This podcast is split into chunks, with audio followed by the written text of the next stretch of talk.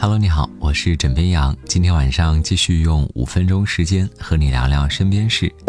首先来关注一下最近变化无常的天气情况。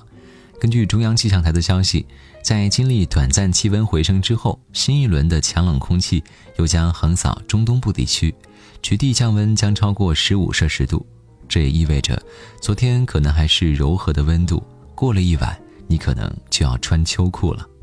各位小伙伴。准备好迎接悄悄来临的寒冬了吗？这天气冷的人很是无奈了。如果在公共场合还遇到秀恩爱的，你受得了吗？遇到这种情况，你又会如何来应对呢？来了解一下成都这位的哥的做法吧。最近，成都的范女士凌晨四点打出租车，进到车厢之内呢，发现车前边挂了一个牌子，上面写着四个大字：禁止接吻。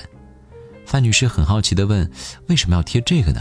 没有想到，的哥师傅语出惊人的表示：“看到别人接，我也想接。”虽然是一句玩笑话，但是的哥表示：“我们虽然是司机，但是也不要把我们当空气嘛。”之前呢，有很多情侣在车上接吻，无奈之下才自己画了一个告示牌贴了上去。这个事情呢，引发了网友对于公共场合接吻行为的讨论。有网友表示心疼司机。并给司机出谋划策，比如说司机可以买一个兔头来啃一下嘛。也有网友觉得，不仅仅是在出租车上，像商场等一些公共场合也遇到过，觉得很不雅。还有网友哭诉，能不能给单身的朋友留条活路了？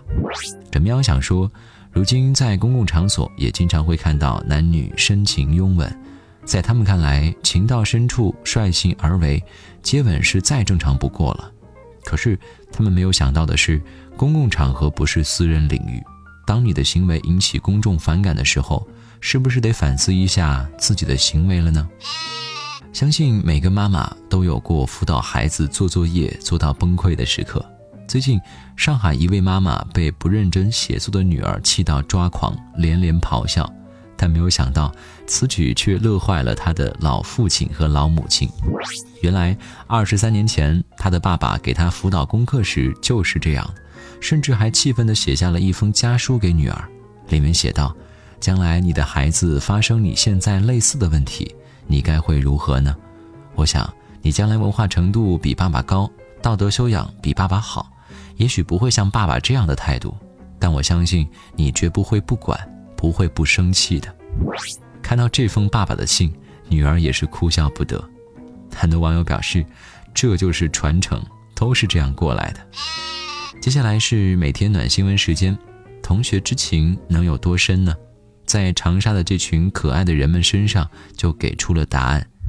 湖南长沙男子蒋忠身患重病，他弥留之际最担心的便是八十多岁的老父亲和瘫痪七年的母亲无人照顾。直到此事之后，蒋中的二十六名同班同学在他去世后承担起了照顾老人的责任。他们每人每月众筹七十七元，合计两千元给老人。有时候呢，还会专程去看望，帮忙干些活儿。在完成蒋中遗愿的同时，也让老人知道还有二十六个子女在关心他们。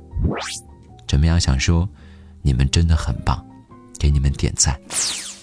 好了。今天呢，先跟你聊到这里。我是枕边羊，跟你说晚安，好梦。